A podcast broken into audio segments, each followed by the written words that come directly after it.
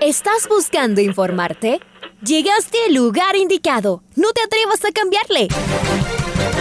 La red presenta. Ponte al día. Información deportiva al instante sobre la actualidad de los equipos ecuatorianos muchos goles y el drama que tanto disfrutamos. Los albos se pusieron en ventaja con doblete de Adolfo Muñoz. La Libertadores Femenina cuenta con sus 16 equipos. Con la conducción de los periodistas de la red, Raúl el Profe Chávez y Andrés del Pichón Villamarín. Mucha información que contarles aquí en 102.1 FM. El microciclo de la selección que arranca el día de hoy. Ponte al día. La red. Bienvenidos.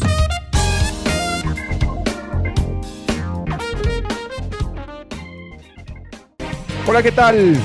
Hola, ¿qué tal amigos oyentes de los 102.1 FM de la red? Sean todas bienvenidos, bienvenidos aquí a la primera edición del Noticiero al Día. En este miércoles 28 de abril, ya estamos cerrando el cuarto mes del año. Así que les mandamos a todos un fuerte abrazo y que tengan un excelente día. Soy Raúl Chávez y el día de hoy nos acompaña en los controles nuestra compañera Paola Yambay. Así que vamos de inmediato a comenzar con los titulares.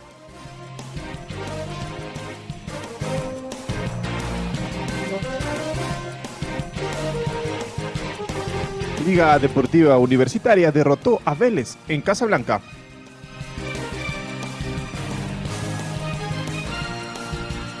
Independiente del Valle cayó goleado frente a Palmeiras. Sociedad Deportiva Aucas llegó a Lima para jugar esta noche. Los equipos del astillero juegan en sus diferentes torneos.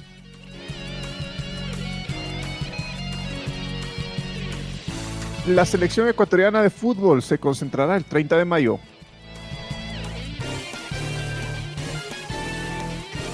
Jacqueline Factos estará presente en la Premier League de Karate.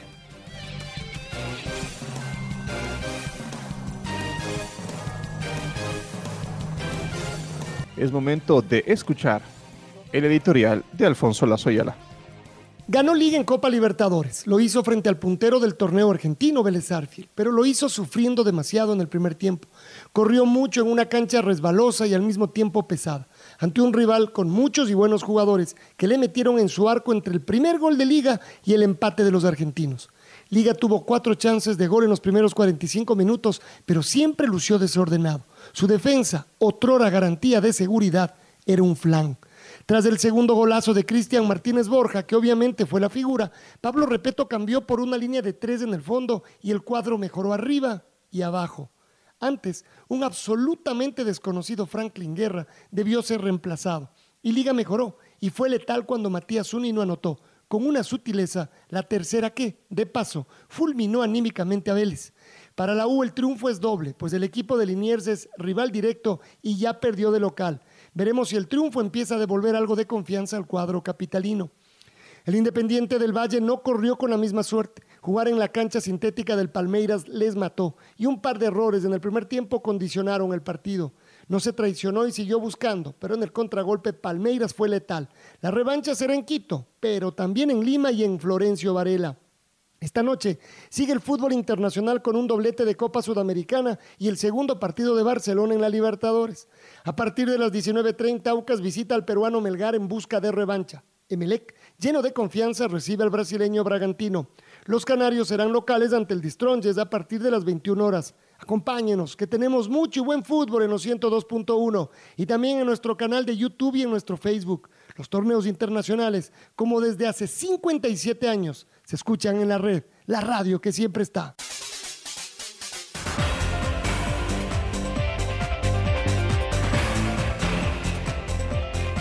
Y como ya, como ya escuchamos hasta hace un instante, por la Copa Sudamericana el día de hoy los dos equipos ecuatorianos tienen actividad. Emelec recibe a Bragantino en el estadio George Capwell a partir de las 19 horas 30. Y a la misma hora, Sociedad Deportiva Aucas juega frente a Melgar en Lima. En Lima. El partido de Meleg y Bragantino irá por las redes de la red. Usted lo puede escuchar por Facebook y por YouTube, mientras que la señal del Aucas Melgar se dará, por los 102.1 FM de la red y también por las redes. y a las 21 horas, pero esto es por la Copa Libertadores. Eh, Barcelona hace de local frente al The Strongers en el estadio monumental Banco Pichincha. Están todos invitados para seguir estas transmisiones.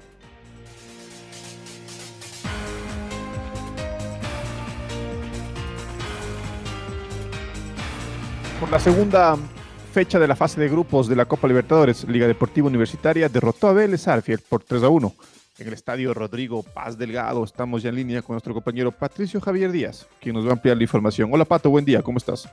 ¿Qué tal Raúl Andrés y amigos y amigas del Noticiero del Día? ¿Cómo están? Muy buenos días. Ayer Liga Deportiva Universitaria derrotó por tres goles a uno a Vélez Arfiel en el marco de la segunda fecha de la Copa Libertadores de América. El partido se jugó desde las 17 horas 15 en el estadio Rodrigo Paz Delgado. El conjunto universitario se puso en ventaja a los 28 minutos con un certero cabezazo tras un tiro de esquina cobrado por Billy desde la esquina noroccidental del estadio de la U y ahí en el arco norte la clavó en una esquina. Lindo gol para ponerse en ventaja.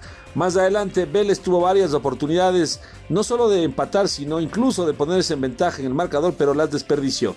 Hasta que al minuto 42 llegó el tanto de la igualdad, con lo cual se fueron al, descanso. Y en el segundo tiempo, con algunas variantes eh, por parte del profesor Pablo Repeto, la salida de, eh, del jugador Cruz, permitiendo el ingreso de Ayala y de Guerra, que dejó camino para que llegue el Cunti Caicedo a la cancha, pues Liga dio la impresión de que mejoró un poco. Tanto así que al minuto 8 de la segunda parte un verdadero golazo de Martínez Borja puso en ventaja al conjunto universitario. Borja recibió por derecha, enganchó y desde el vértice del área la cruzó a la esquina abajo. Uh, imposible para el portero Hoyos de Vélez Arfield. Y un poco más adelante, eh, el mismo Martínez Borja ensaya un remate, hay un rebote que le queda a Matías Unino, que en el punto penal la pincha cuando salía el portero Hoyos desesperado y se marca así el 3 a 1 cuando se jugaban 19 minutos. Más adelante Liga hizo otras variantes, entre ellas el ingreso de Anderson Ordóñez, con lo cual armó una línea de tres en, en el bloque defensivo. Eh, ingresó también el Chocron Quinteros por Zunino y Luis Amarilla por eh, Cristian Martínez Borja. Mejoró muchísimo el rendimiento defensivo, fue, se lució más sólido, pero en ataque eh, prácticamente resignó la posibilidad de, un cuarto gol con una escapada de, de biliarse por izquierda, pero no mucho más. Liga se agrupó atrás, esperó al rival eh, y mantuvo la, la, ventaja, con lo cual suma cuatro puntos en este durísimo grupo. Su siguiente rival, Flamengo. Para el Noticiero al Día informó Patricio Javier Díaz.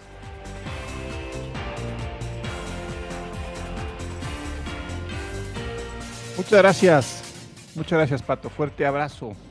Y realmente el triunfo le viene muy bien a Liga Deportiva Universitaria porque se ubica se ubica en una buena posición para tratar de clasificar la siguiente fase en la Copa Libertadores.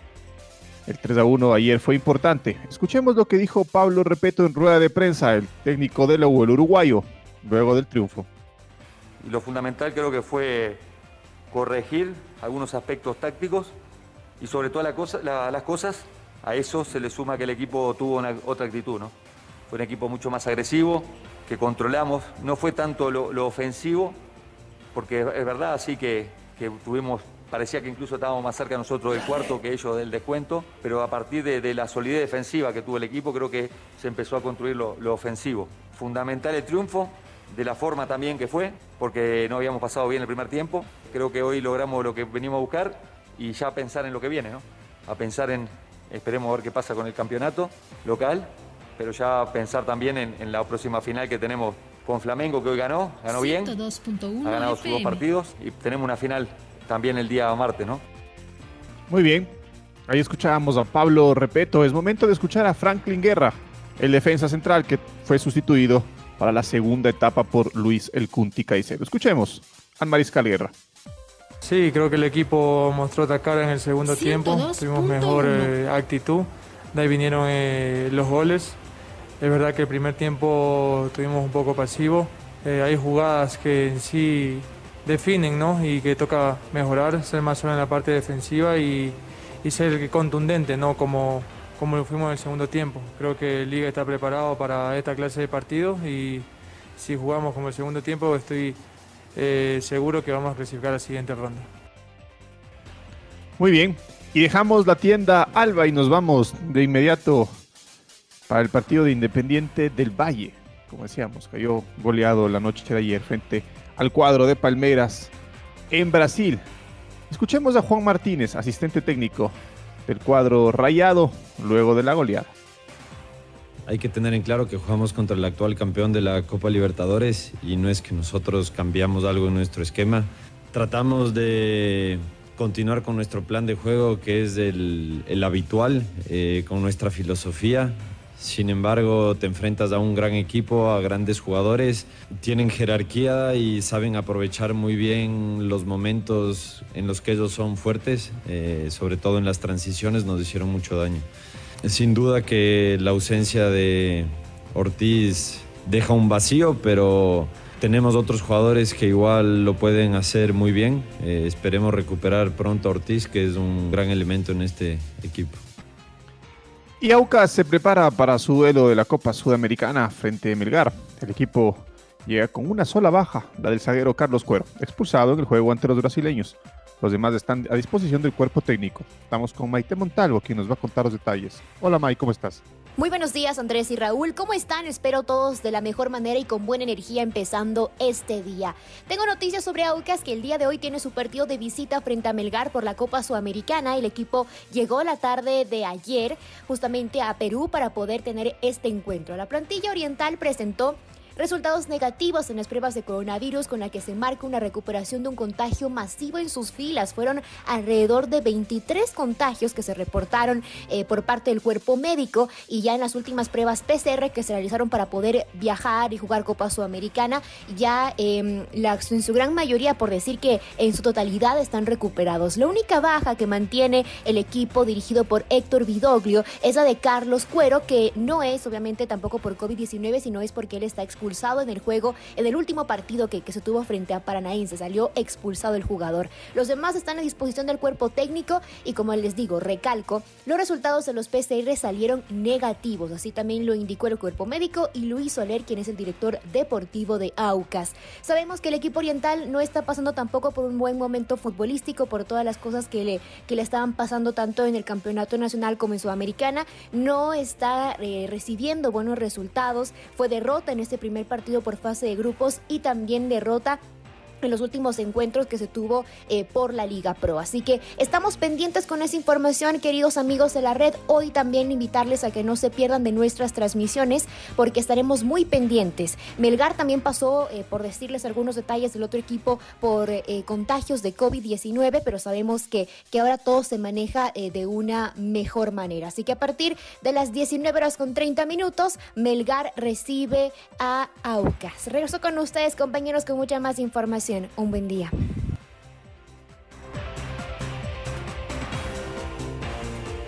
Un buen día, May. Muchas gracias por tu información y es momento de escuchar a Andrés Báez, el gerente de Sociedad Deportiva Aucas, y sus reflexiones para el partido del día de hoy. El día de hoy el equipo saldrá alrededor de las 11, 11 y media de la mañana. Eh, tenemos planificado llegar, almorzar, salir a hacer un entrenamiento, el reconocimiento de la cancha, y después ya concentrarnos para lo que será el partido el día miércoles frente a Melgar, donde queremos realmente demostrar un mejor fútbol. Lástima que con el Atlético Paranaense se vio muy mermado la parte física de los jugadores. Como saben, salidos todos de, del COVID complica un poco, pero vamos con la ilusión intacta a buscar los tres puntos en Perú que nos permita volvernos a poner en lucha por clasificar esos octavos de final de la Sudamericana.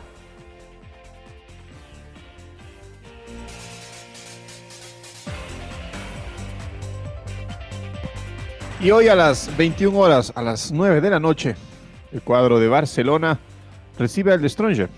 Esto por la Copa Libertadores, también por la segunda fecha de la Copa Libertadores. Escuchemos al técnico Fabián Bustos y sus reflexiones previo al partido del día de hoy. Y es un equipo que, siempre intenta jugar, tiene una idea de juego similar a la nuestra, eh, salir jugando, tratar de. Tiene muy buenos volantes de mucha posesión, juega con un 9 de área eh, y después en la mitad de la cancha tiene mucha variante. Hay, Chura que es muy, muy rápido, zurdo, puede jugar por cualquiera de las dos bandas y los demás son mucho de, de juego, de asociación. Buenos jugadores como Vaca, como Castro, Guayar, que, que manejan muy bien y tienen a un brasilero Barbosa que no jugó el último partido del torneo, pero que posiblemente juegue y es un muy buen jugador. Y después una línea de cuatro, eh, similar a, lo que somos nosotros, ¿no? Intentar siempre salir jugando, los laterales suben.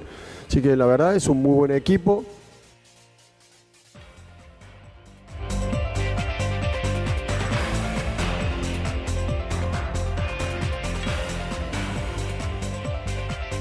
Ayer Francisco Correa conversó con nuestro compañero Carlos Edwin Salas sobre la, recuperación que tiene el técnico de Universidad Católica Santiago Escobar, el colombiano Santiago Escobar.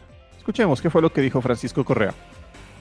Él está tranquilo, él está sereno, su tratamiento se va desarrollando sin ningún tipo de, de problemas. Veo que no tiene muchos efectos adversos, lo cual solo tiene tranquilo a él también eh, ya en unas par de semanas me parece que tiene ya un primer examen que, estarán esperando con muchas ansias ese, resultado. Pero entiendo que los, que los médicos están bastante conformes con lo que, con lo que ha venido pasando. Él, trabaja con una junta de médicos importante, así que le veo que está en buenas manos.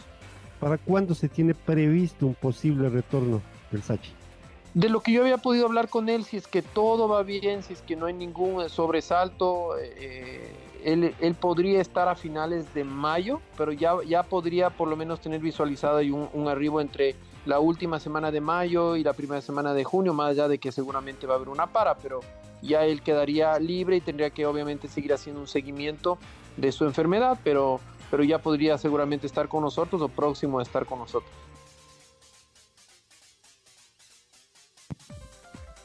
Buenas noticias para Santiago Escobar, a quien le mandamos un fuerte abrazo y una pronta recuperación. La Federación Ecuatoriana de Fútbol anunció que la tricolor se concentrará el 30 de mayo con miras a lo que será la fecha de eliminatorias frente a Brasil y Perú y la Copa América que se jugará de inmediato. Estamos con nuestro compañero Carlos Edwin Salas, quien nos va a ampliar la información. Chaca, buen día, ¿cómo estás? Gracias compañeros, amigos, ¿qué tal? Un gusto. Muy buenos días. La Federación Ecuatoriana de Fútbol informó por intermedio de Claudio Campos coordinador de la selección, a los diferentes medios que la Tri concentrará el próximo 30 de mayo para los partidos de eliminatorias ante Brasil y Perú y por la Copa América que se jugará de inmediato.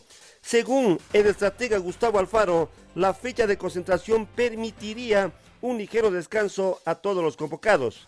Sobre el viaje que tendrá que realizar Ecuador a Brasil para el juego de eliminatorias y por el alto índice de COVID que registra ese país, señalaron que existe total tranquilidad ya que se viajará dentro de una burbuja sanitaria tal cual lo ha venido realizando el cuadro del Independiente del Valle. Esta es la información en cuanto tiene que ver a la convocatoria de la selección nacional. Continuamos compañeros con más en el Noticiero al Día.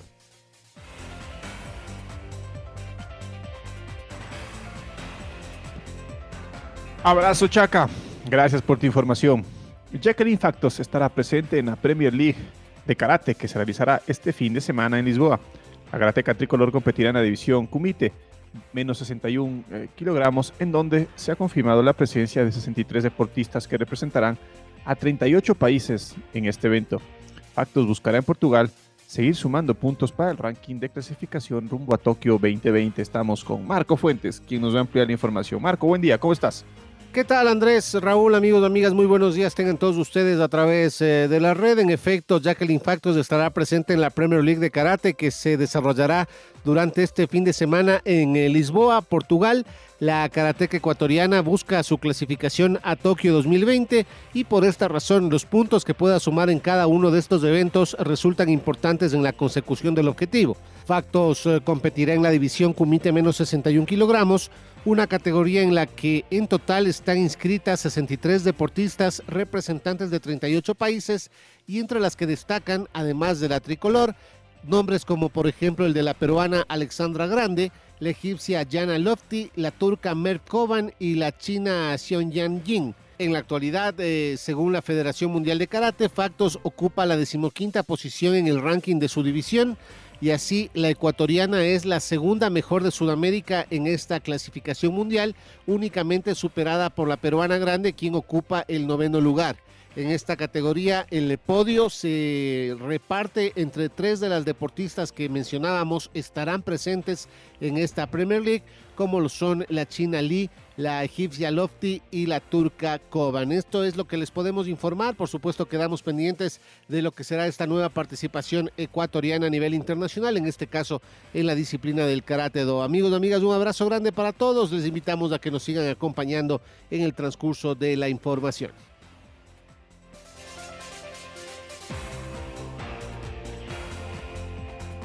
Abrazo Marco, muchas gracias por tu información. Y la tarde de ayer en el Alfredo Di Stéfano, Real Madrid empató 1-1 frente a Chelsea por la ida de las semifinales de la UEFA Champions League. El estadounidense Christian Pulisic anotó para los Blues, mientras que el francés Karim Benzema empató el partido para el cuadro local. Al minuto 14, el zaguero Rudiger lanzó un pase largo para que Pulisic controle, esquive a Courtois y defina para abrir el marcador. Este gol despertó a los locales que rápidamente salieron en busca del empate. La igualdad llegaría al minuto 29, gracias a una asistencia del zaguero Militao que terminó con el balón en los pies de Benzema, el cual, sin dudarlo, remató con potencia para dejar el 1-1 definitivo. Así terminó el primer tiempo. En la segunda parte, el partido fue muy distinto. Hubo pocas acciones de peligro. Una fuerte lluvia que cayó sobre la capital española. Con este resultado, la serie se definirá la próxima semana en Stamford Bridge. Hoy día, a las 14 horas, se juega el otro partido de la semifinal. El Paris Saint-Germain recibe al Manchester City en el estadio, en el Parque de los Príncipes. Decíamos, el partido será a las 14 horas en este partido de ida entre Paris Saint-Germain y Manchester City.